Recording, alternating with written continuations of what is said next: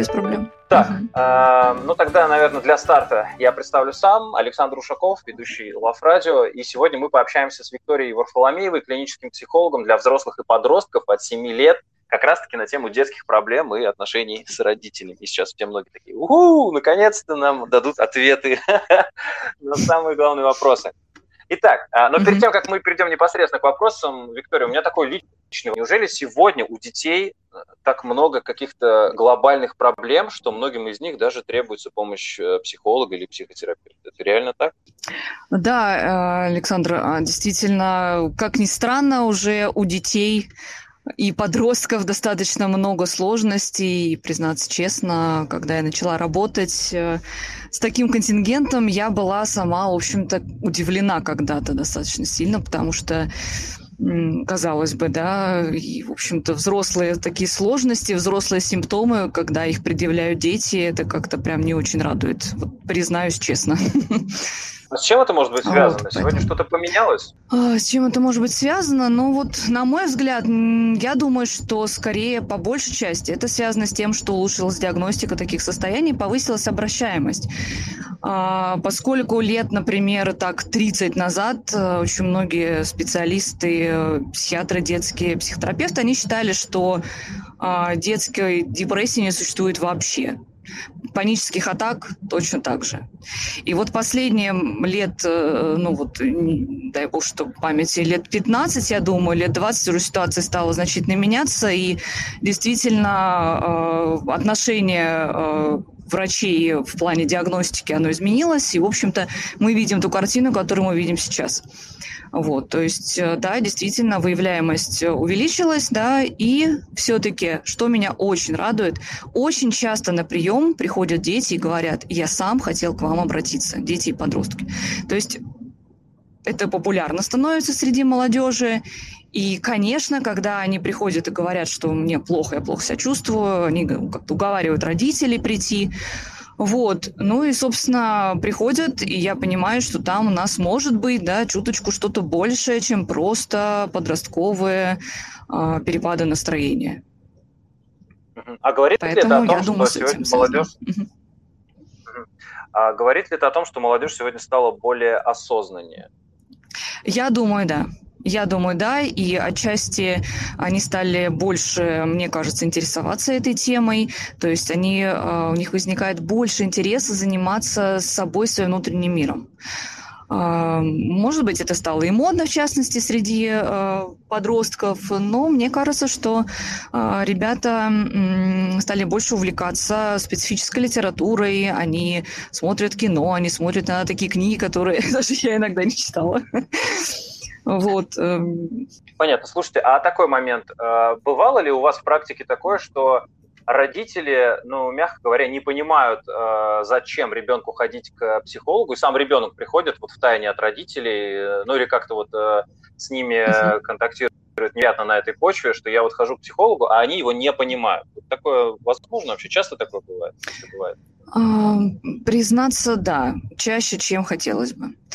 И я думаю, это связано с тем, а, что родители, а, особенно когда это поколение более старшее, не привыкшие обращаться к психологам, психотерапевтам, а, они, может быть, не всегда понимают, а что мы можем дать детям. И, собственно, зачем за это платить там деньги, да, тратить на это время, если это все ерунда, ты можешь справиться с этим сам, ты просто не хочешь. Вот такую формулировку я слышу очень часто, к сожалению. Вот, и, на мой взгляд, а, родители очень часто приводят детей и говорят, что, например, что-то у него не получается или он плохо себя ведет, и, в общем-то, у нас пропала какая-то взаимосвязь, и, в общем-то, почините ребенка, ну и, в общем-то, наверное, там, сессии за пять, чтобы у нас все получилось, и я забрал ребенка исправленного, новенького, удобненького. Понятно. То есть родители думают, что это такой процесс, буквально пять раз встреч с психологом, и все пройдет. Да, да, да, к сожалению, да, да. Да, к сожалению, да. И вот очень долго, к сожалению, она приходится объяснять, что, в общем-то, да, за сессию, за две на какие-то, конечно, вопросы удается ответить, но никаких таких вот мощных изменений не произойдет, потому что нужно время, потому что всех ребят это все очень по-разному, и все мы индивидуальности, и, соответственно, меняемся тоже в своем темпе. Ну и за пять сессий, честно, это прям редкая история. Обычно среднее число сессий все-таки 12. 12 15 в подростковой терапии. И вот это стоит учитывать. Угу. Слушайте, а вот такой вопрос. У меня просто у друзей тоже есть дети, и я периодически слышу угу. от них, что, ну, мол, зачем водить ребенка к психологу, когда, по сути, это обычный разговор, и он может также обсудить свои проблемы с родителями. Как вы думаете, угу. это как-то может коррелировать друг с другом? То есть реально можно ли сравнить общение дома, ну, при условиях, например, что тебя действительно все понимают, уважают твое мнение и хорошо угу. с тобой общаются, и и, и сравнить, например, с походом к психотерапевту или к психологу. Что здесь, э, какие есть моменты? Ага, я бы зашла на самом деле издалека, немного отвечая на этот вопрос, потому что когда дома все хорошо, есть доверие, есть взаимопонимание, то э, с клиническими проблемами мы, скорее всего, не столкнемся. А, если только это не какая-то очень выраженная история, может быть, наследственная, эндогенная, то вот там может быть да, такое. Но в целом, в общем-то, дети, как правило, не из простых семей приходят, оказывается, к нам на прием, на, приеме, потому что возникновение всех этих сложностей, а, таких вот выраженных психологических, очень большую роль играет как раз-таки микросоциум. А микросоциум – это семья и стиль воспитания родительский, и поэтому, а, когда приходят а, такие детки и говорят родители, что ничего не знаем, у нас все прекрасно, у нас замечательные доверительные отношения, я говорю, да, да, конечно, я уверена в том, что это возможно так, но я бы хотела поговорить с ребенком, если вы не против, наедине. И вот когда мы остаемся на какое-то время вдвоем, оказывается, что, в общем-то, там все не так просто. Вот, то есть ребенок изнутри видит все это иначе, не как родитель. А, и а, доверие, которое родитель считает, оно есть между ним и ребенком, в общем-то, оно не в такой степени, как, наверное, ему хотелось бы ему видеть со стороны. Вот, а, поэтому... То есть имеет я место так небольшая думаю, иллюзия, что... да? да? Да, да, так точно. Я, я наверное, да, так, так же бы это назвала, или, может быть, желание верить в то, что у нас все хорошо.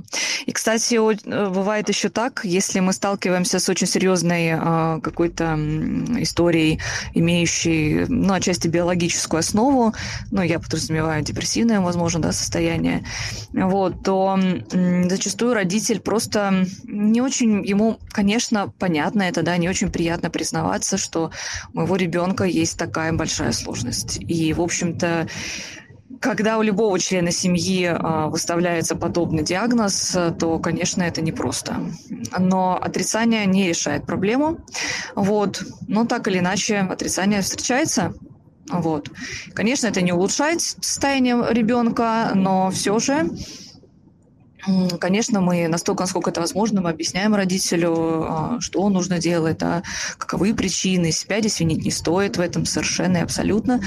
Вот. А, это вообще никак никому не поможет, и не факт, что дело абсолютно в этом. Вот, и, собственно, отправляем уже к другим специалистам, и вот тут бывает, что родитель говорит, нет, мы не пойдем к психиатру это диагноз, это клеймо, это стигматизация. Ну и, в общем-то, часто, ну, не часто, к счастью, да, такое бывает, но такие семьи, они просто уходят никуда. Ну вот, и ребенок остается без помощи до тех пор, пока эта помощь уже не будет совершенно откровенно необходима. Угу. Слушайте, а такой момент, вот, например, был э, какой-то, ну, скажем так, травматический опыт, эффект, который угу. э, родители не сразу заметили, да и, может, ребенок сам тоже даже не понял, что произошло, просто какое-то время попереживал, что-то там отложилось, угу. психика поменялась, а он даже этого не понял. И вот он с этим живет, растет, то есть психологическая помощь была не своевременная. Возможно ли в будущем на это повлиять, исправить? Или это будет какой-то нарост, нарост, наращиваться будет, в конце концов приведет к тому, что человек просто не сможет с этим справиться уже в более осознанном возрасте. Угу. Ну, смотря что мы называем травмой, а, потому что настоящее, например, а, посттравматическое стрессовое расстройство, да, которое мы называем травмой, а, в общем-то, а, да, так бывает, да, что как что-то произошло, а, угроза жизни, здоровью, ребенок мог просто даже прийти домой, побояться и никому ничего не рассказать. И так он продолжает жить, а он меняется, родители замечают, что-то случилось, но ребенок не признается. А, и если это не было, конечно, на глазах у родителей, родитель не имеет никакой информации, то это так может статься, что несколько лет ребенок, а, конечно, меняется внутри, да, но, в общем-то, никакой помощи не получает.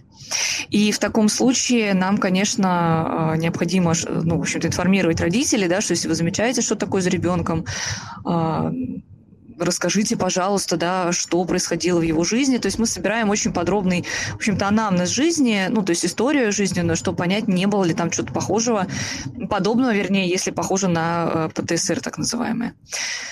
Вот, и в таком случае работа с, ну, скажем так, посттравматическим стрессовым расстройством, она, она очень такая серьезная. Она затрагивает э, много всяких разных слоев, я бы так сказала, да, а, разных сторон психики и когнитивной, поведенческую, эмоциональную, и затем с проработкой вот этого уже состояния особым образом той самой ситуации, когда ребенок будет к ней готов. В общем-то, это серьезная работа, и да, не сразу бывает мы на нее выходим.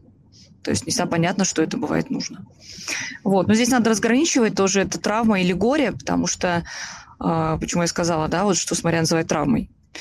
Вот. Э, и, собственно, если это горе, э, состояние горя, то э, горе может проживаться нормативно, а горе может проживаться патологически. Вот если уже начались патологические процессы, так скажем, затягивающиеся горе, да, не прожитое вовремя, то, в общем-то, я так думаю, что здесь становится необходимым работать, скажем так, расширенно, потому что в случае патологического горя, да, как травматического события, собственно, возникают разные симптомы. Депрессивные, тревога, э, эпизоды самоповреждений также, ну и прочее, прочее. Так, с этим э, я понял примерно. Давайте, я думаю, что uh-huh. уже время прийти к основным вопросам. У нас сегодня главную героиню uh-huh. зовут Давайте. Ольга, очень красивая девушка, uh-huh. которая составила список вопросов, которые волнуют не только ее, но и ее ровесников. Итак, mm, значит, первый вопрос. Честно, да, я читал вопросы, и мне показалось, что на половину из них я бы сам хотел знать ответ, потому что, ну, вот вообще не детские вопросы. Было, было прям очень интересно, как дети, ну, вот сейчас э, такие вопросы задают. Я был поражен. Угу. И предлагаю начать с первого вопроса. Как перестать сравнивать себя с другими людьми? Да, классный вопрос. А, но я бы, наверное, ответила на него так, что вообще перестать сравнивать себя с другими – это невозможно.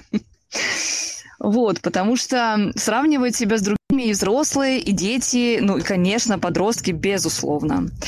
А почему я так говорю, да? Почему невозможно? Потому что м, процесс сравнения себя с другими людьми – это процесс вот сейчас скажу, наверное, прям странную вещь, но это процесс абсолютно естественный, который заложен в нас э, вообще от природы. Почему так? Потому что если бы мы э, не сравнивали себя с другими, то нам бы очень трудно было понять, какое поведение наше является нормотипическим, а какой является таким отклоняющимся, да. То есть процесс сравнения позволяет нам вообще-то по-хорошему социализироваться а, стать частью этого общества. Потому что, ладно, мы там жили где-нибудь в, в лесах, в джунглях, а, в полном одиночестве. Наверное, нам это не понадобилось, но если даже говорить о каких-то племенных а, условиях да, жизни, то, в общем-то, там это тоже основа основ. Там вообще нельзя выделяться, потому что если ты будешь выделяться, то если ты перестанешь, если ты будешь выделяться, то тебя просто племя не примет и ты не выживешь. А, резонный вопрос, просто пока не забыл. Есть такое а, выражение, что нужно сравнивать не себя с другими, очень популярная сейчас, а нужно сравнивать себя с самим собой. Вот в достижениях цели, мотивационные всякие какие-то проекты есть, где вот эта фраза часто используется. Она верна или здесь какой-то другой подтекст, контекст у этой фразы есть? Ну, я бы так сказала, что все-таки к вопросу, да, вот изначально о сравнении, а надо ли себя сравнивать там, с другими людьми, да. В общем-то, по-хорошему, а, когда ты сравниваешь себя себя самим с другими, вернее, людьми, то ты как раз можешь понять, а, вообще отношусь ли я к этому обществу, да. И вот для подростка, кстати, это вообще история совершенно необходимая, потому что если ты будешь ходить белой вороной, то тебя не примет твое общество, и подростки в этом плане достаточно, ну так, жесткие. И а, если да. ты не такой, да, если ты не такой, как мы, то ты не с нами. Вот, поэтому а, вот эта осознанность приходит, да, когда дети говорят, что это такое, у всех там ребят уже в классе есть, например, там, не знаю, iPhone, да, а у меня нету. То есть меня засмеют ребята. Но, в общем-то, по-хорошему к этому нужно отнестись с пониманием. Не обязательно иметь, конечно, последней версии iPhone. Вот, но к тому, что ребенку э, нужен смартфон, э, не кнопочный, как иногда бывает у некоторых ребят даже сейчас, потому что родители говорят, что нечего сидеть там в телефоне тебе, это только отвлекает. Вот, а ребенок бьется в истерике, кричит, что как так, я белая ворона. Вот, а по поводу того, что сравнивать э, с самим собой, да, это, скажем так, другая часть сравнения, да, она необходима. А, и все равно мы получаем если мы куда-то стремимся, каждый день новую версию себя, я бы так сказала. То есть если человек направлен, нацелен на то, чтобы становиться, а, ну, двигаться, скажем так, к успеху, то новую версию себя он, конечно, будет получать. И сравнивать себя с самим собой вчерашним – это необходимо. С этим примерно стало понятно. Mm-hmm. Я понял, что дети, они, ну, это для них нормально. Сравнивать себя с другими вполне нормально. Но у меня такой да. вопрос возник. А есть ли возраст, когда это уже не обязательно делать. Ну, то есть, действительно, там надо что-то больше уже на себя акцентировать. Uh, да, я так думаю, что, в общем-то, это касается уже больше старшего подросткового возраста, то есть, э, наверное, годам к 18, то есть, когда уже личность, по сути, а, сформировалась, и э, эти ребята вот уже лет 17-18, они даже рассуждают уже по-другому. Они скорее говорят о том, что мне не так уже важно, что обо мне подумают другие люди, я понимаю, что есть что-то более важное, да, потому что все люди разносторонние, и во мне есть что-то хорошее, во мне есть что-то плохое, и когда я это понимаю, то, ну, скажем так, это более реалистический взгляд на себя, да, то мне становится гораздо легче и проще двигаться дальше, развиваться дальше. Вот, поэтому я думаю, что да, к завершению пубертата, годам к 18, постепенное такое яркое сравнение должно снижаться, да, потому что все, ты уже понял, что ты есть это ты, ты часть этого общества, ты усвоил а, социальные нормы, а, и, в общем-то, надо двигаться дальше, да, то есть переходить в другой этап своего развития, да, раннюю взрослость. Все, понял. И как раз следующий вопрос будет в тему, я думаю. Он звучит так. Как полюбить себя и стать увереннее? Я думаю, здесь одно с другим как раз взаимосвязано. Угу. Да, я точно, точно согласна, что действительно они, они связаны, да, потому что как раз когда ты сравниваешь себя с самим собой, ты начинаешь видеть свои достижения. И когда ребята, вот они очень сильно задаются вопросом, да, все-таки, кстати, еще раз вернусь к первому вопросу, сравнения, они что говорят? Они видят э, в других, вот тот, кто им нравится, там, например, какая-нибудь одноклассница, подружка, которая э, везде во всем отличница, она классно рисует, ее везде хвалят, а меня нет. И э, я, значит, э, не такая классная, как она, а она классная со всех сторон. При этом, возможно, совершенно не замечается, что это самая подружка, когда, э, например, находится со мной в одной компании, да, то эта подружка э, меня просто заслоняет, то есть э, впрямую отодвигает, слово мне не дает сказать, да, то есть показывает свои какие-то качества, но их подросток может не замечать к сожалению. И э, образ идеализируется. Э, и вот первое, о чем мы, кстати, часто начинаем говорить, э, когда стоит вопрос уверенности в себе, то мы говорим о том, а насколько э, действительно вообще ты видишь минусы вот в тех людях, которых которые тебе так нравятся, да. Действительно ли они так хороши, или в них тоже есть что-то, что э, делает их не столь идеальными. Поэтому стоит э, уходить от этого абсолютизма, в том, что есть люди идеальные, и то, что я не такой, и это ужасно, да, это называется абсолютистское мышление, оно всегда будет э, вызывать э, какие-то неприятные эмоции, чувства, но без этого просто никак. Свое мышление нужно э, делать менее таким полярным, что ли, да, потому что а так ли, то есть задаваться вопросом, а так ли это на самом деле? А так ли в реальности вообще, как я вижу? Да, так ли я плох, как мне кажется.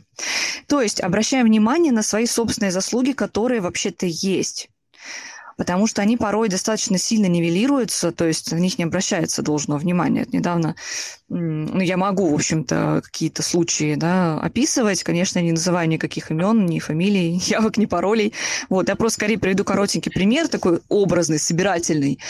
А, потому что, ну, без этого, мне кажется, будет сложно понять. А, например, подросток говорит о том, что мне сложно написать э, там какую-то работу, потому что каждый раз, когда я к ней а, приступаю, то я чувствую себя ничтожеством, я чувствую себя совершенно тупым. Когда я чувствую себя тупым, у меня возникают очень неприятные чувства, неприятные ощущения, я поэтому не начинаю заниматься той работой, которую я должен делать. И что дальше делает человек? Дальше он садится смотреть какие-то ролики на YouTube, да, он начинает куда-то там отвлекаться, смотреть какие-то сериальчики, а, и так и не приступает. Да? Когда проходит какое-то время, несколько часов, то человек смотрит на часы и говорит о себе, да, о Господи, прошло уже три часа, я так ничего не сделал, какой кошмар, я, я еще тупее тупого.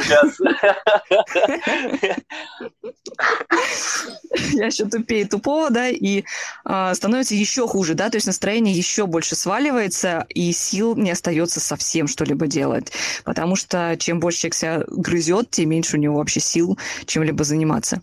То есть а, изначально стало легко, да, от того, что ты вроде как сбросил это напряжение, посмотрел что-то приятненькое, а потом тебе станет гораздо хуже, потому что тебе как снежным ком уже рикошетом все это вернется, это осознание, да, упущенного времени.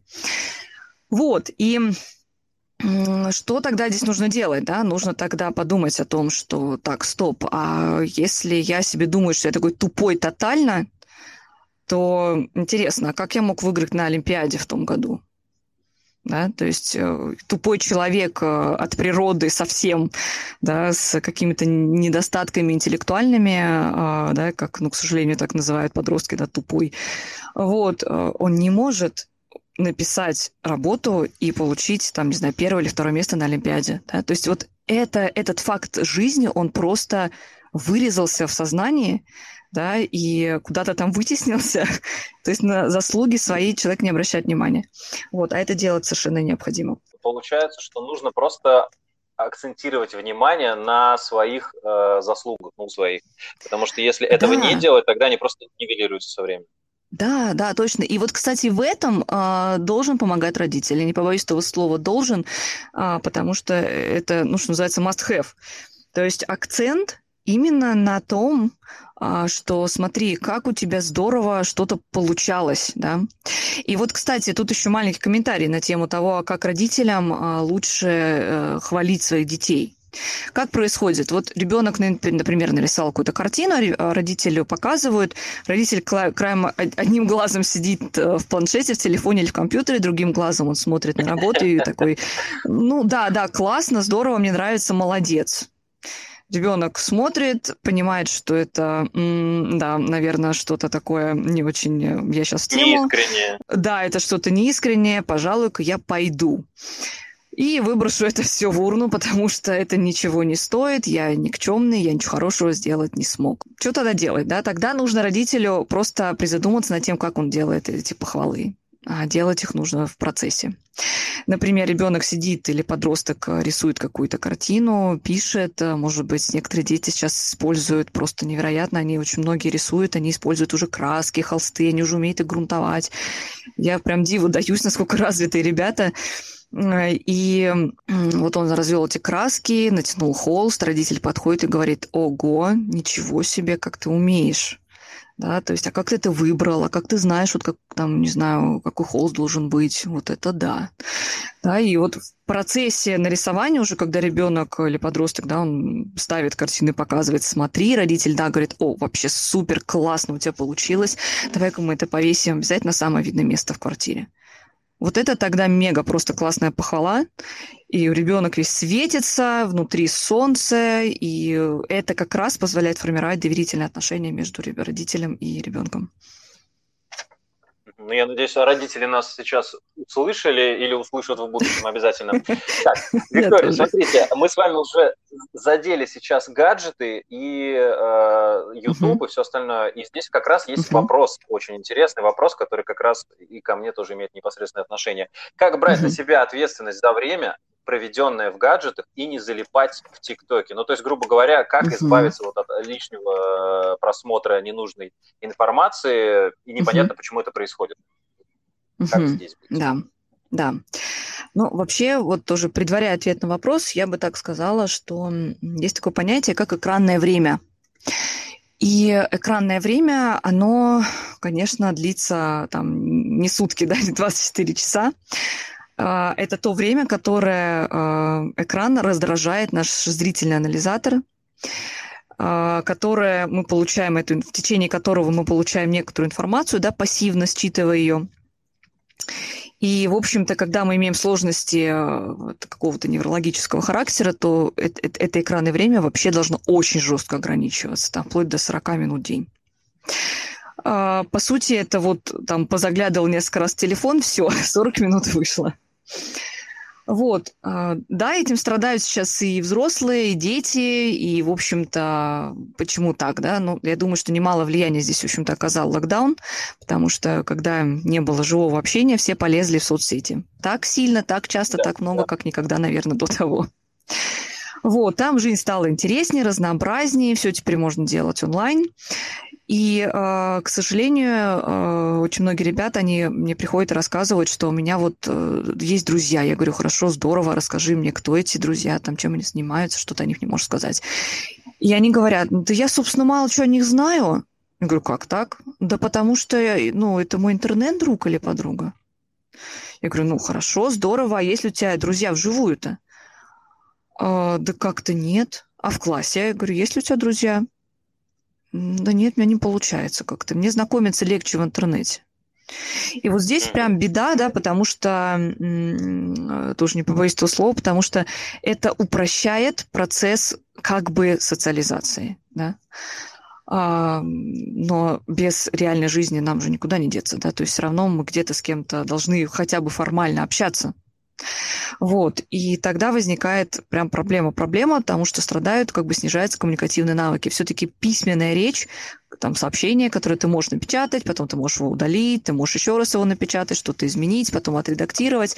Это сообщение, оно, в общем-то, ну, как бы является так называемым коммуникативным а, прямым посылом, да, то есть это все-таки такое косвенное общение. Вот. И я бы сказала, что э, люди, в общем-то, кроме того, что да, это просто там становится какой-то дурной привычкой, скорее всего, э, наибольшая, наихудшая ситуация с залипанием в ТикТоке, Инстаграм и прочие соцсети, она связана именно с тем, что есть какие-то проблемы, да, то есть э, есть какое-то бегство от живого общения, есть большие сомнения в себе, а, есть какие-то нехорошие, неприятные мысли, которые обостряются при, а, да, как я уже пример выше приводила, при каких-то делах или при общениях. И так проще всего а, избавиться от неприятных чувств. Вот. То есть все-таки я бы на самом деле здесь разграничивала, да, это просто я там сижу, потому что, ну вот скажем, мне просто захотелось действительно полистать тупо ленту, да, или я туда ухожу вместо того, чтобы заниматься чем-то другим. Все-таки есть здесь эта разница. Я хочу просто разгрузить сейчас свой мозг, там, полчасика, да, в сутки, ну, окей, да, это действительно, в общем-то, позволительно, что называется. Или я действительно не решаю чего-то другого, залипая в эти сети. То есть этот вопрос нужно задать себе. И уже исходить из того, какой придет ответ. Виктория, такой момент. А самоограничение uh-huh. во времени просиживания в интернете может решить этот вопрос? То есть если я сам перед собой ставлю конкретно, вот как uh-huh. вы сказали, 40 минут времени и все, и больше угу. не сижу. Это решение или все-таки это не выход? Э, я бы так сказала, что это выход для уже более старших ребят, да, то есть это все-таки касается уже такого более старшего возраста, старшего подросткового возраста, там уже проще себя как-то контролировать, э, уже хорошо развитые в головном мозге, да, структуры, они, ну, как бы нормально функционируют, ответственные за вот этот внутренний локус контроля, который как раз э, ближе к ранней взрослости уже полноценно сформированной, да. Вот, то есть эм, пока что этим внутренним локусом сложно да, с ним всего лишь как бы управляться. То есть здесь важна, важна помощь родителя. Вот, потому что действительно ребята говорят, что я вот что-то залип туда, и потом бац, глаза открываю, оказывается, прошло уже три часа, по, по ощущениям там только 30 минут. И мы иногда обсуждаем, что если тебе так трудно, ну давай ты будешь ставить себе будильники. Вот по-настоящему в этом же телефоне у тебя звонит будильник. Но чтобы ребенок поставил или подросток этот будильник, для этого он должен принять для себя необходимость этого. А вот тут прям вопрос, да. Это как раз самая трудная задача. Вот. А родители что, делают часто? Они просто приходят, они говорят в комнату, да, ты очень долго сидишь, убирай. Ребенок говорит, ну можно еще минуточку? Родитель опять уходит, приходит через 15 минут, так, ты опять сидишь уже на полтона выше, а может быть и на тон. А, подросток просто может никак не реагировать, а внутри уже тревога поднимается.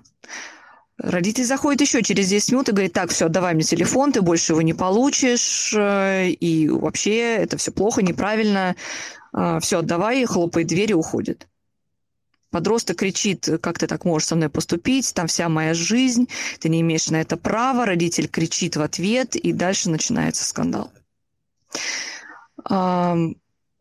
На мой взгляд, гораздо проще подойти к подростку и спросить, «А, все ли у тебя хорошо. Да, он не всегда ответит. И может просто буркнуть и сказать «нормально». А, и тогда можно сказать, а, хорошо, но я думаю, если ты будешь все-таки готов со мной поговорить, ну вдруг, да, я готов тебя выслушать. Подросток может опять что-то буркнуть, но задуматься. Да, то есть и тогда уже, э, если хорошие отношения между родителем и ребенком, то, наверное, в какой-то момент будет телефон отставлен, да, то есть если это не просто уже такая прям привычка, да, там залипание, э, которая связана с э, тем, что ребенку скучно, да, ему нечем заняться. И родители там приходят и говорят, например, э, что ты опять залипаешь, пошел бы лучше погулял выходит э, из комнаты подростка и сам садится перед сериальчиком.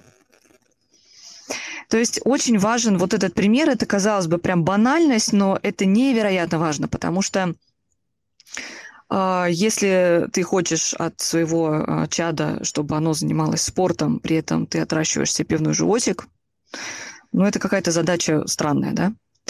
Вот, э, то есть э, в первую очередь нужно задать себе вопрос, а вообще что делаю я? А приучил ли я своего ребенка к тому, да, с малых самых там лет, к тому, чтобы он интересовался еще чем-то? А действительно ли, э, почему мой ребенок испытывает странную скуку от всего? Потому что э, при депрессивных состояниях э, есть такой термин, называется он ангидония, когда ничто не доставляет удовольствия. Так вот, подростки ангидонию часто называют скукой. И они, как, поэтому они отвечают на вопрос родителю, отстань, я ничего не хочу, я никуда не пойду, мне и так все нормально, мне комфортно, э, я тупо буду лежать. Да? Вот это, кстати, звоночек. Вот, и на это надо обратить внимание. То есть я Виктория, к чему веду, да, резюмируя. Да, да, сейчас скажу. А, то есть, резюмируя, я бы хотела сказать, что здесь нужно а, все-таки разбираться, да, в чем причина этого залипания. То есть, эм, самому, если это трудновато, то а, нужно, может быть, поговорить, да, с кем-то из близких друзей, спросить, а как у них это устроено, так ли абсолютно они проводят это время, сколько часов. Как одна девочка у меня была на приеме и сказала, что когда я понимаю, что я хочу есть, и мне нечего есть, и мне голодно, я спрашиваю своих друзей, а что означает нечего поесть дома? И они говорят, что у нее на полный холодильник он забит, просто еда не приготовлена. А девочка говорит, а у меня просто еды нет. И вот тогда я поняла, что у меня что-то не то в семье. Вот. Да, Александр, что, как быть с ангидонией, я правильно услышала? Да, да, да, да, да. Угу. Да, то есть э, как с ней быть, э, с тем, что ничего не приносит удовольствия? Ну, на самом деле, если мы говорим все-таки о таком более серьезном состоянии, то э, есть такой прямо шаг, он написан в протоколе лечения депрессии, и там обозначается он как поиск удовольствия и мастерства. То есть, а, когда уже вообще ничего не приносит, никаких удовольствий, человек лежит, ругает себя за то, что у него ничего не получается, да, что получается у других, а мне принесет удовольствие только если произойдет что-то вау, да, или я сделаю что-то просто мега крутое, вот тогда я буду рад и счастлив. И при этом совершенно не обращают внимания на э, жизненные мелочи, которые, да, вот так называются. То есть бытовые какие-то мелочи. А именно, например, пойти встать под душ и помыться каким-то приятным гелем для души и повдыхать его аромат. А, взять и приготовить себе какой-то вкусный салатик, да, который ты там нравится тебе, и ты порадуешь свои вкусовые рецепторы. Просто пойти посмотреть в окно и понаблюдать за тем, что там происходит, побыть здесь и сейчас и получить удовольствие от того, как мне приятно на что-то смотреть. То есть какие-то маленькие-маленькие штучки, которые вообще мимо пролетают, мы их не замечаем и ждем каких-то ярких свершений. И когда их нет, мы очень расстраиваемся. Да? То есть нужно оценивать уже, что у тебя есть в жизни на данный момент, прямо сегодня, приятненького, да, и что ты умеешь делать уже хорошо. Например, ты хорошо умеешь заплетать косичку, э, так заплети себе косичку и оцени, насколько классно ты ее заплела. Да, то есть прям посмотреть, оценить ее по бальной системе, там от 0 до 5 примерно рекомендуется обычно оценивать. Ну, на сколько баллов, да, я по себе оценила. И чуть-чуть погордиться в этот момент собой от того, что я получила 5 баллов. То есть вот маленькая крошка, которая чуть-чуть повысит настроение. Вот. А, это если мы говорим о том, а, что мне ничего не хочется, да, вот ничто не приносит, вернее, ничего не приносит удовольствия. Если ничего не хочется, да, то есть ничего не интересно, когда совсем ничего не интересно, нужно подготавливать себе список активностей, так называемых, которые могли бы быть интересными. Просто заранее их подготовить, написать какие-то классные, интересные э, активности, пусть даже самые крошечные – и потом, когда ты лежишь и ты понимаешь, что тебе вообще все уже ни о чем, да, я ничего не хочу, ты смотришь на этот список, который у тебя стоит, стоит прямо на столе, и думаешь, так, а вот если я сейчас выберу, например, достать карандаши и что-нибудь нарисовать, мне обязательно для этого сразу же взять и закончить какую-то картину. А, ну, наверное, нет, да, то есть я могу для этого просто вытащить карандаш, да, или несколько высыпать на стол, все посмотреть на них – и вот это уже будет первый шаг, и, может быть, на сегодня его достаточно. Да? Завтра я, может быть, опять посмотрю на эти рассыпанные карандаши, я подумаю, хм, наверное, мне хочется чуточку большего. Но, как показывает практика, на самом деле, когда ребята не ждут от себя слишком многого, а, они прям садятся и сразу делают.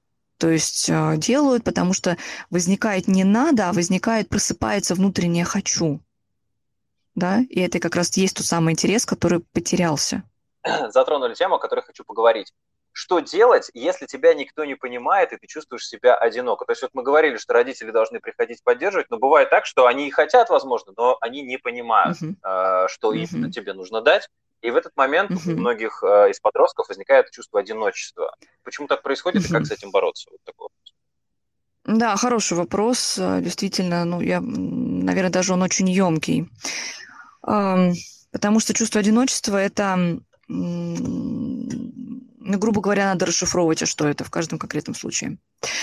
То есть а, чувство одиночества, а, оно про то, что, например, а, у меня нет э, своры поклонников, которым мне хотелось бы, да, или какого-то количества воздыхателей. Или это все-таки про то, что я вообще один. То есть у меня даже нет э, близкого друга, которому я мог бы просто что-то рассказать, да.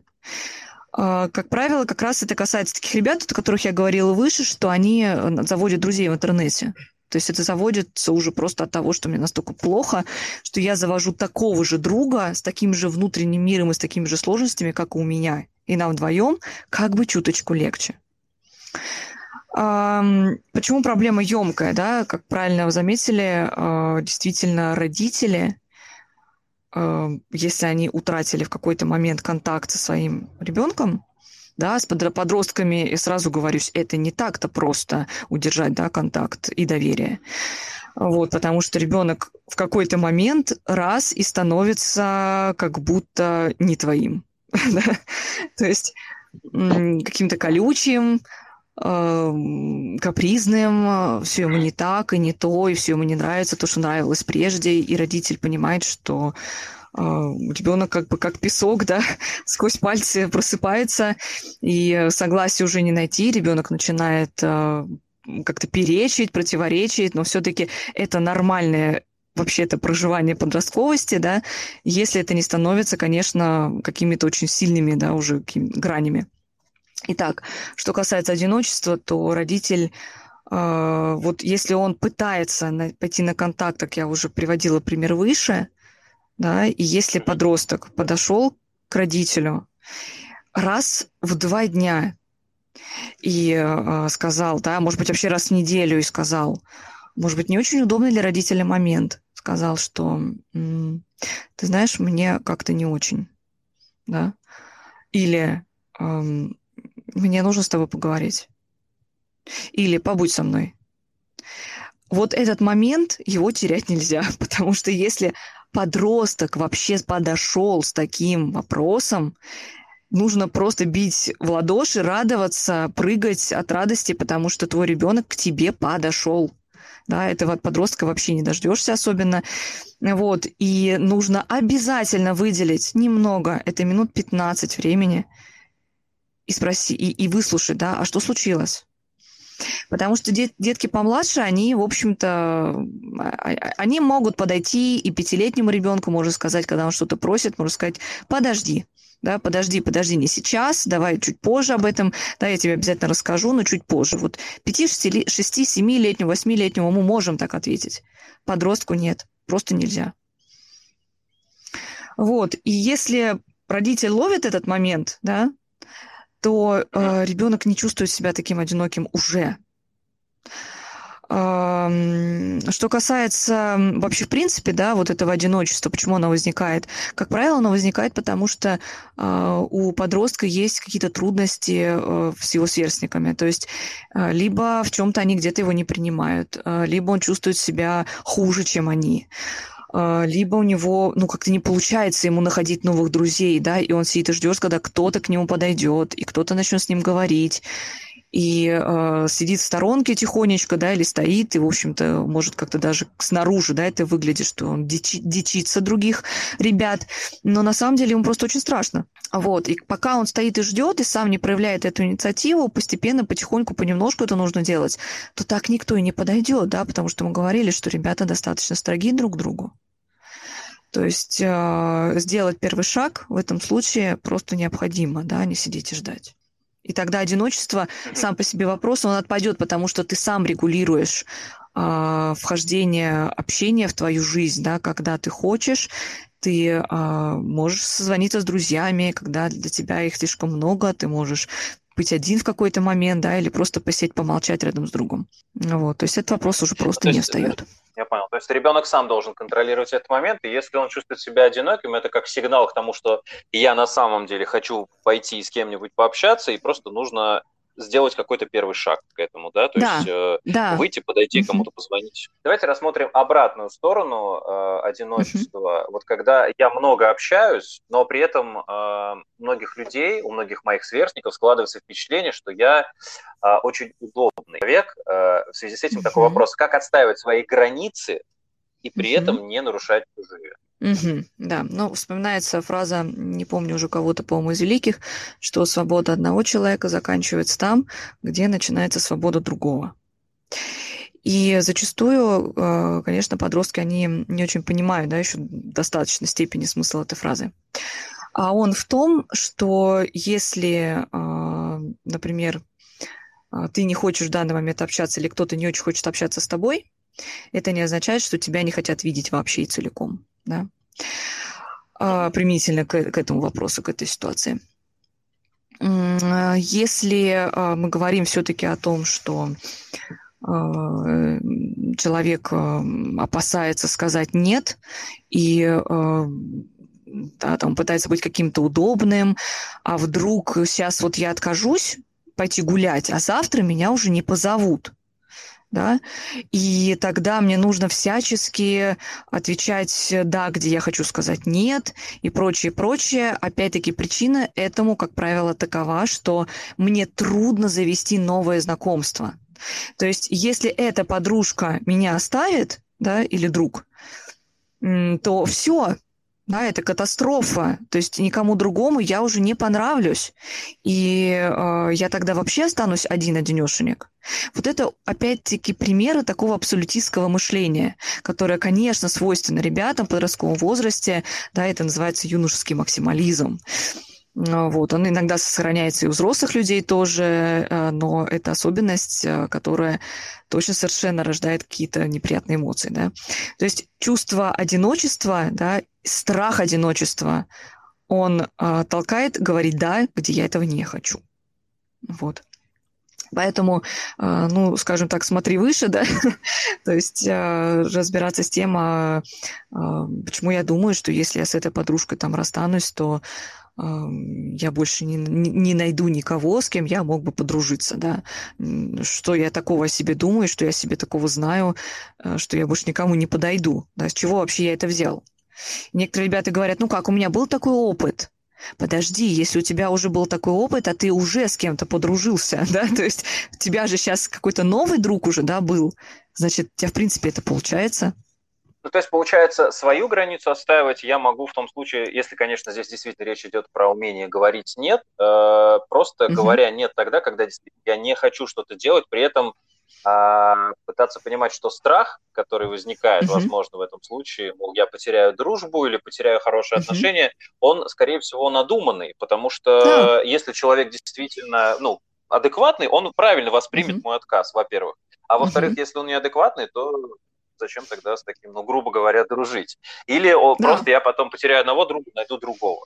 Вот. То есть здесь э, самый главный мотиватор – это именно избавиться от страха, вот, и, я угу. так понял, любить себя. То есть отношение к себе в первую очередь должно стоять на первом. Да, безусловно, понимание того, что вообще-то я хорош, да, то есть у меня есть разные стороны меня, да, и мы вот об этой теме сегодня говорим уже не первый раз, и э, понимание того, что во мне есть что-то классное, да, я могу даже этого не замечать. Некоторые ребята говорят, а я вообще не понимаю, кстати, откуда у меня столько друзей? А что они такого во мне нашли? Потому что я сам как-то к себе не очень в этом плане хорошо отношусь, да, и так тоже бывает.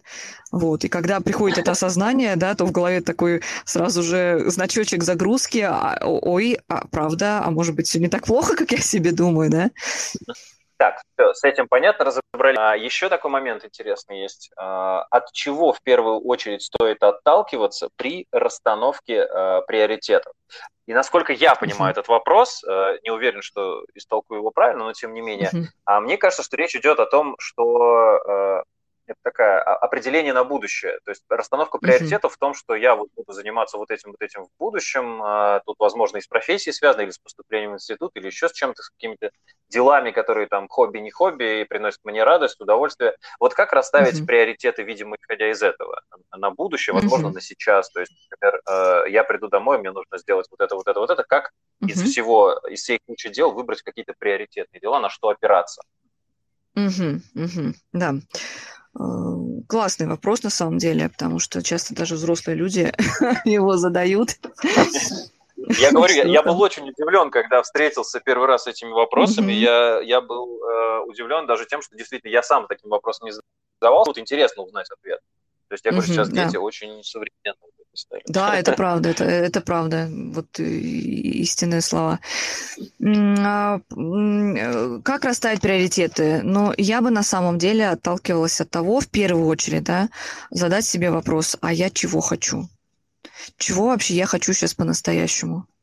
Не, что мне надо, да, а чего мне хочется. Ну, при этом, а, когда я, например, задаю себе вопрос, да, там, проснувшись с утра, а, в голове, например, идея о том, что так, э, например, нужно мне пойти там сделать какие-то уроки, да, там написать какой-то доклад, но при этом я хочу пойти погулять, Хорошо, окей, я хочу, да, пойти погулять, но при этом я еще и хочу не получить двойку, да, а, или я хочу там как-то звездой выступить с этим докладом, подготовить его качественно. То есть чего я хочу больше, да, прямо сейчас. И при этом а, вторым вопросом, да, нужно себе задаться таким, что если я, например, пойду на поводу у этого своего желания, да, то какие будут последствия? И какие будут у другого желания, да, последствия? Вот. И тогда ответ придет сам собой. Мы берем несколько вариантов и угу. чаши весов, грубо говоря, взвешиваем тот, который более приоритетный, соответственно, задавая вопрос, что для меня сейчас важнее – вот. И через вот эту важность выходим на приоритет. А, да, значит, изначально, да, то есть мы себе спрашиваем, а что я сейчас хочу, да, я хочу вот этого, вот этого и вот этого. Стрелочкой прям нарисовать, а какие последствия, да, того, что я прямо сейчас выполню эту хотелку, да, и тогда каких, какие последствия для меня наименее желательны уже. И вот с такого мы будем начинать, да, то есть там, где последствия наименее, ну, скажем так, э, уронные. Все, я понял. А, значит, uh-huh. у нас имеется последний вопрос от Ольги. Я думаю, uh-huh. что так частично, в большей степени мы уже ответили на него сегодня, но предлагаю подытожить. А звучит uh-huh. он так. Откуда брать ресурсы, если ты столкнулся с апатией? То есть, когда апатия mm-hmm. уже здесь, ты это там понял, а ресурса на то, чтобы из нее вылезти, нет. Видимо, я так понимаю, что родители тоже не очень способствуют, видимо, из-за недопонимания, mm-hmm. откуда брать ресурсы. Mm-hmm. Так, то есть, если я правильно поняла вопрос, если апатия уже случилась, да, а, и, да. ну, наверное, конечно, было бы здорово, если бы у меня была возможность уточнить, да, что называет а, Ольга апатией все-таки. А, но я, наверное, возьму тоже на себя ответственность и предположу, что, возможно, это как раз про то самое «я ничего не хочу», да, или «мне ничего не интересно». Вот. Э, на мой взгляд, опять-таки, стоит здесь поразбираться, как давно ничего не хочу, да, когда у меня возникает эта история. А, правда ли я все время ничего не хочу, да, 24 часа в сутки, или иногда у меня все-таки возникают какие-то желания? Например, желание, ну вот до банального, пойти попить водички, пойти что-то съесть, а, пойти сходить в туалет и, не знаю, там, пойти что-то на себя надеть, да. Вообще-то это уже желание. Вот. А, апатия а, может быть э, связана, если она с потерей интереса к привычным вещам, да, если мы не говорим о клиническом состоянии, то все-таки ну да, так бывает. То, что тебе было интересно раньше, теперь уже, а, например, не вызывает такой бурной там какой-то радости, да. А, если ты а, не можешь найти какое-то новое себе занятие, ну, так тоже бывает, это нормально.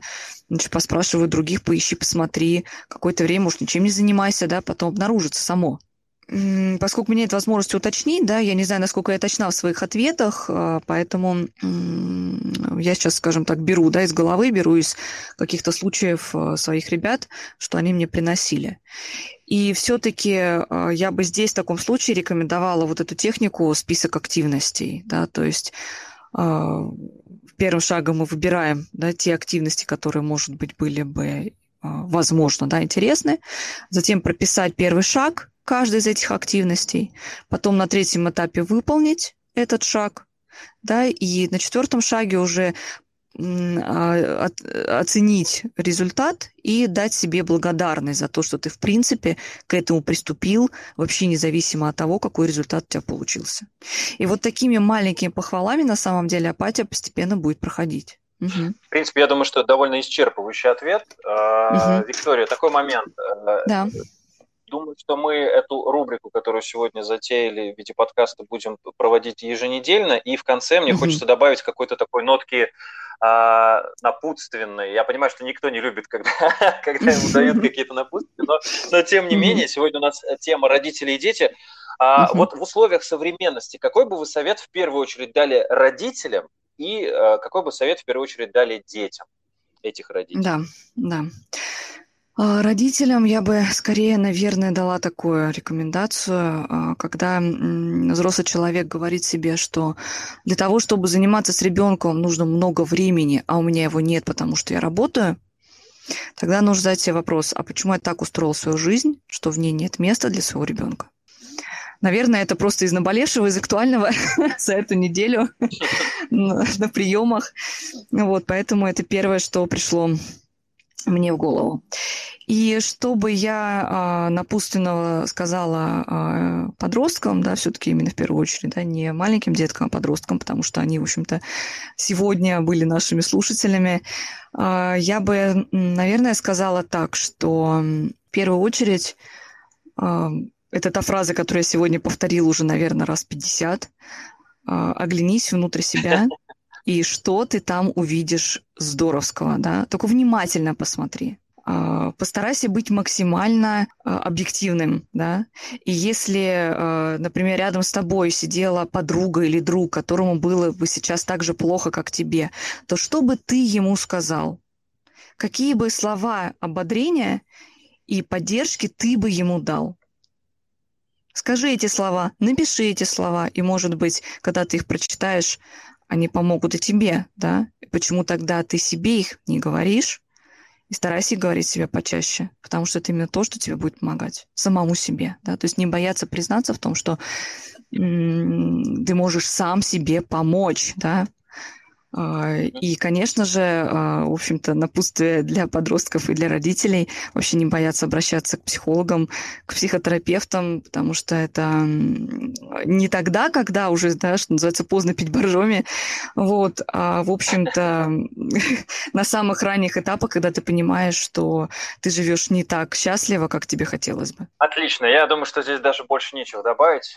Отлично сказано. Напомню, сегодня мы беседовали с Викторией Варфоломеевой, клиническим психологом, психологом для взрослых и подростков от 7 лет. Такой полунамек пустил, что если вот э, возникнут какие-то проблемы, самое время вот к этому специалисту обратиться. Да, я хотела бы, конечно, себя поблагодарить э, за такой интересный, э, в общем-то, вопросы сегодня, э, замечательный опыт. Мне кажется, что мне бы хотелось, чтобы наши встречи стали какой-то традицией, потому что они, на мой взгляд, достаточно полезные, они носят такой просветительский характер, да, не просто посидеть, что-то интересненькое послушать.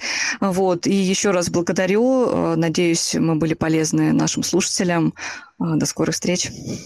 Да, спасибо большое. Я думаю, что на следующем продолжим разбирать разные психологические вопросы из жизни, так что если у вас таковые имеются, смело можете присылать их мне в личку, в соцсети я прикрепил, и мы продолжим встречи с Викторией в том числе. Все, Виктория, спасибо большое, хорошего вам.